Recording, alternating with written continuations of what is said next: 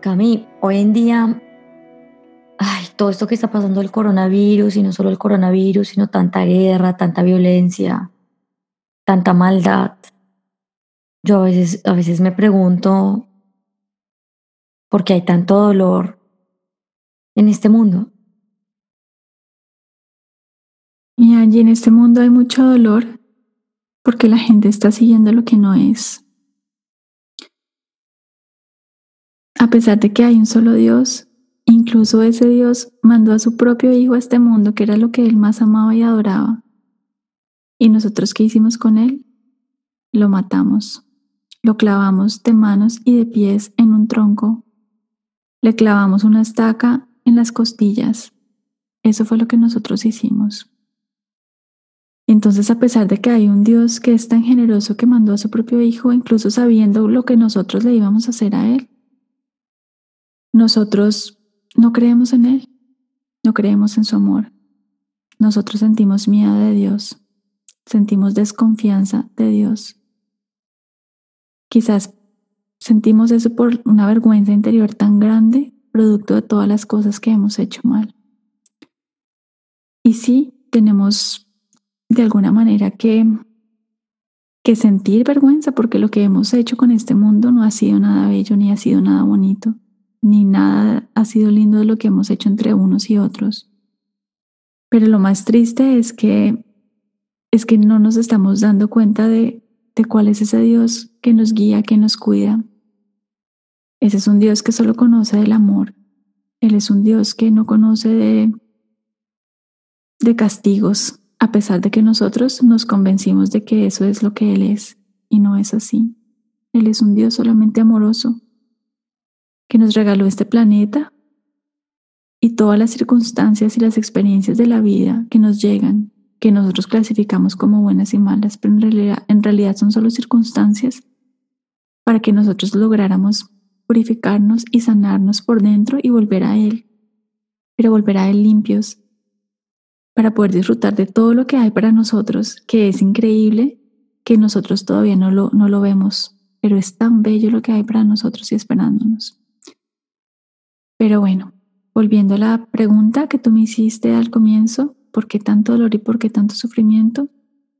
Porque resulta que nosotros, en vez de valorar una vez más las cosas bonitas y buenas que tenemos a nuestro alrededor, como lo es en este caso esa mano generosa del Señor, nosotros adoramos y rendimos culto y pleitesía a todas las cosas que son finitas, que se acaban, a todas las cosas que pertenecen a este mundo, a todo lo que tiene que ver con lo que se puede comprar, con lo que se puede vender, a lo material. Entonces, dime, ¿cómo no va a haber sufrimiento cuando nosotros depositamos nuestra esperanza en las cosas que se acaban? ¿Cómo no va a haber sufrimiento cuando nosotros queremos poseerlo todo para nuestro propio orgullo y para nuestra propia felicidad sin tener en cuenta que hay otros que al igual que tú también necesitan para vivir. ¿Cómo no vamos a sufrir cuando nosotros veneramos nuestro cuerpo que se acaba, se enferma, se corroe, en lugar de venerar nuestra alma? Este es un mundo en el que las prioridades están traslocadas. Estamos en el mundo al revés. Wow, Cami, me dejaste sin palabras porque por más que yo sienta que sea una, pues que estoy trabajando como en el camino del amor, es cierto, es cierto, o sea, me has hecho pensar, hasta yo he caído en eso, yo he caído en, en ponerme feliz porque me compro un par de zapatos, me pongo feliz porque compro cualquier objeto o, o estoy pendiente de otras cosas, pero me pregunto, ¿Qué podría hacer yo? ¿Qué podría hacer la gente, Cami, para salir de ese dolor y enfocarse en lo que es Dios? Enfocarse en, en ese amor que, que realmente necesitamos, ese amor que necesitamos que nos impregne y, y que con ese amor podamos guiar nuestra vida desde el corazón sin ponerle esa felicidad a objetos materiales o una felicidad que se puede acabar, como dices tú. Pues mi Angie, La única forma es dejando de venerar todo lo que se acaba, todo lo que se pudre, todo lo que se daña, todo lo que se puede romper. Empezando a venerar aquello que es de la misma sustancia de la esperanza y del amor, que es aquello que nosotros no podemos ver ni tocar, pero que sí podemos experimentar, y eso es nuestra alma. ¿Y por qué venerar nuestra alma? Porque nuestra alma fue hecha, esa es la parte que fue hecha a imagen y semejanza de Dios. Ese es nuestro cordón umbilical que nos conecta con Él. Y solamente cuando nosotros reconocemos en nuestro interior que nosotros tenemos ese pedazo de luz, que es ese pedazo de Dios, entonces nosotros podemos empezar a, jalar a través de esa pita y podemos llegar a Él, a Dios. Por eso el camino es a través de nosotros, no es afuera. El camino no es esperando que alguien nos traiga un milagro o alguien nos demuestre que Dios existe a través de miles de cosas. El milagro es solamente a través de nuestros propios sentimientos y eso lo encontramos dentro de nuestro pecho, en nuestro corazón. Cami, ¿cómo podríamos nosotros llegar a Dios desde nuestro corazón y apagar el tanto ruido que tiene este mundo? Porque este mundo lo único que tiene es ruido, distracciones. Creo que, mm, que estas mismas palabras traen su pista y eso es enfocándonos en las cosas que son infinitas, que son las únicas cosas que no se acaban. Eso quizás nos puede como dar una idea, una luz de cuáles puede ser el camino. Por ejemplo, el amor. El amor, pero no el amor como poseer cosas, ese es el amor de este mundo. Y ese es un amor que se acaba. Ejemplo, las parejas cuando hay una cantidad de celos, de desconfianza, cuando quieres controlar al otro para que esté contigo. Todo eso que tiene que ver con poseer es lo opuesto a esos sentimientos bonitos que nos pueden conectar con Dios. Entonces, vuelvo a la idea del amor. El amor, el amor, ese amor que es de Dios, es infinito en tanto que es algo que ocurre dentro de ti, pero que solo toma forma cuando tú lo esparces a todo tu alrededor, a las personas que entran en contacto contigo, a la forma en la que tú mantienes tu hogar, tu casa, la forma en la que tú eh, te diriges a los demás, en la forma en la que tú cuidas de tus plantas, en la forma en la que tú te alimentas, en, en tantas cosas, ¿sí? Todo el amor que implique expansión hacia otros y que, es, y que esos otros reciban también como amor y a su vez causa el efecto de expandirse hacia los demás, ese, ese es un camino hacia Dios. El otro camino es la esperanza, pero no la esperanza que se encuentra afuera de ti, sino es esa esperanza que encuentras dentro de ti mismo cuando, cuando te das cuenta que hay en tu corazón esa capacidad para amar de verdad, para soltar la culpa y soltar el miedo. Y cuando te das cuenta que dentro de ti Parece que en esa soledad o en el silencio encontraste una luz y algo que te inspira a moverte, que te genera motivación para trabajar por los demás, para hacer algo que genera bienestar a alguien distinto de ti. Entonces eso, eso es una luz de esperanza y eso es algo infinito también y ese es otro camino para llegar a Dios. Y así hay muchas otras formas que son infinitas y que son, y que son sagradas. Por ejemplo, la alegría. ¿sí? La alegría, pero no la alegría de poseer, de que, ay, ya te estoy estrenando esto, no la alegría de que, ay, voy a ir a mostrar lo que yo tengo, no. Es esa alegría que se encuentra en el corazón que ha descubierto en la soledad un refugio, pero no en la soledad porque no goce de la compañía de las demás personas, no, en la soledad como una compañía consigo mismo, ¿sí? Esa alegría esa alegría es algo que se irradia a otros y que cuando los otros la reciben y la sienten, se contagia a otros, se expande. Ese es otro camino para llegar a Dios. Amor, esperanza y alegría. Entonces mucha gente podrá preguntarse, ¿pero por qué?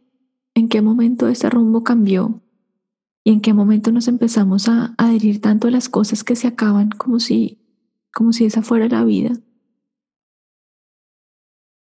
Y yo creo que la respuesta a eso tiene que ver con el momento en el que nosotros empezamos a tener miedo de Dios y a desconfiar de Él. Eso es lo que yo hablaba al comienzo. Es muy doloroso ver cómo la gente puede adorar tanto las cosas del mundo y cómo puede adorar tampoco a un Padre tan generoso que lo da absolutamente todo por nosotros y todo es todo. Quizás todo esto pudo haber empezado el día en que nosotros desobedecimos algo que Él nos, nos dijo que no hiciéramos. Y nosotros, queriendo ser Él, pero sin Él, tomamos la decisión equivocada.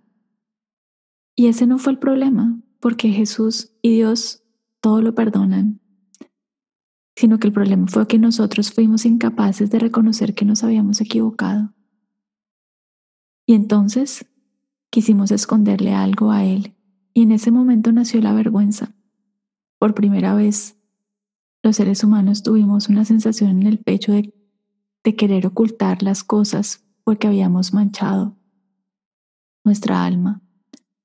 Así como los niños pequeños, cuando la mamá o el papá los viste con un vestido hermoso, blanco y casi que brillante, de la misma blancura, y, el y la mamá le dice, o el papá, quédate aquí sentado porque ya viene el señor de las fotos, no te vayas a mover. Y el niño no se aguanta las ganas y va y se come un chocolate y el chocolate le mancha el vestido. Ese vestido tan especial que esa mamá le había tejido con sus propias manos. Entonces es como si el niño, en lugar de querer o en lugar de reconocer y decirle, mamá, perdóname, fallé, mira lo que le dice el vestido que tú me hiciste. El niño simplemente como que recorta un pedazo y lo bota creyendo que así no se iba a notar. Resulta que eso que hizo, por la vergüenza que sintió de sus actos, lo llevó a hacer un error doblemente más grande porque ahora la tela no solamente estaba manchada, sino que ya faltaba un pedazo. Ya no estaba completo, estaba roto. Y entonces el niño ya no supo qué más hacer y empezó a mentirle a la mamá y a mentir y a mentir y esto se volvió una cadena de una gran cantidad de cosas. Pues bueno, algo así. Es como en metáfora lo que nos pasó a nosotros. Y entonces es como si el niño empezara a, tener miedo de la mamá, porque ahora mi mamá cómo va a reaccionar y mi mamá ahora qué me va a decir, cuando la mamá ni siquiera se había dado cuenta de nada. Todo estaba en la mente del niño. Con nosotros pasó algo similar nosotros hicimos algo que se nos había advertido que no hiciéramos. Y en ese momento, en lugar de reconocer nuestro error y de ir a buscar a nuestro Padre con confianza y con amor, sobre todo creyendo en ese amor infinito que Él nos tenía, nosotros lo que hicimos fue esconder. Y cuando nosotros hicimos eso y quisimos esconder las manchas que nosotros habíamos hecho a ese precioso vestido blanco que es nuestra alma, entonces nosotros tejimos sin darnos cuenta un camino de desconfianza con Dios y ahí nos distanciamos nosotros de Él. Él no de nosotros, pero nosotros sí. Y nos perdimos porque entonces una cosa llevó a la otra y empezamos a tener no solo desconfianza, sino también miedo, miedo de Él, miedo de su reacción. Y quisimos creer que como nosotros teníamos tantas facultades que habían sido obsequiadas por Él, quisimos creernos como Él y resulta que no. Éramos creados semejantes a Él, pero no éramos Él y no podíamos crearnos a, a nosotros mismos como lo había hecho Él. Entonces, Dios creó este mundo y nos puso aquí para recordar quiénes éramos y sanar nuestros vestidos, sanar nuestras almas. Pero nuevamente nos perdimos. Y entonces las cosas que Dios había puesto en el mundo para que nosotros utilizáramos a nuestro servicio o para, para tener nuestra satisfacción y poder sobrevivir en ese periodo mientras recordábamos quiénes éramos los hijos de Él y poder volver a nuestra casa, nosotros resolvimos volver esas cosas del mundo que son finitas en nuestro propio Dios. Y así quedamos atrapados en este mundo. Venerando el Dios de la finitud, venerando el Dios de las cosas que se acaban, por eso hoy más que nunca es tan importante poder escuchar los mensajes que nos trae Dios a través de todo lo que pasa Y fue así como empezamos a venerar lo que no era venerable, lo que no era digno, lo que no era infinito, lo que no era Dios. Entonces, ojalá hoy en día todo lo que está pasando nos haga volver, volver a la raíz, volver a nuestro corazón y nos haga entender qué cosas en realidad son dignas de ser veneradas y son realmente un camino que nos conduce a algo que vale la pena y qué cosas no lo son. Las cosas del mundo son las cosas del mundo y las cosas de Dios son las cosas de Dios.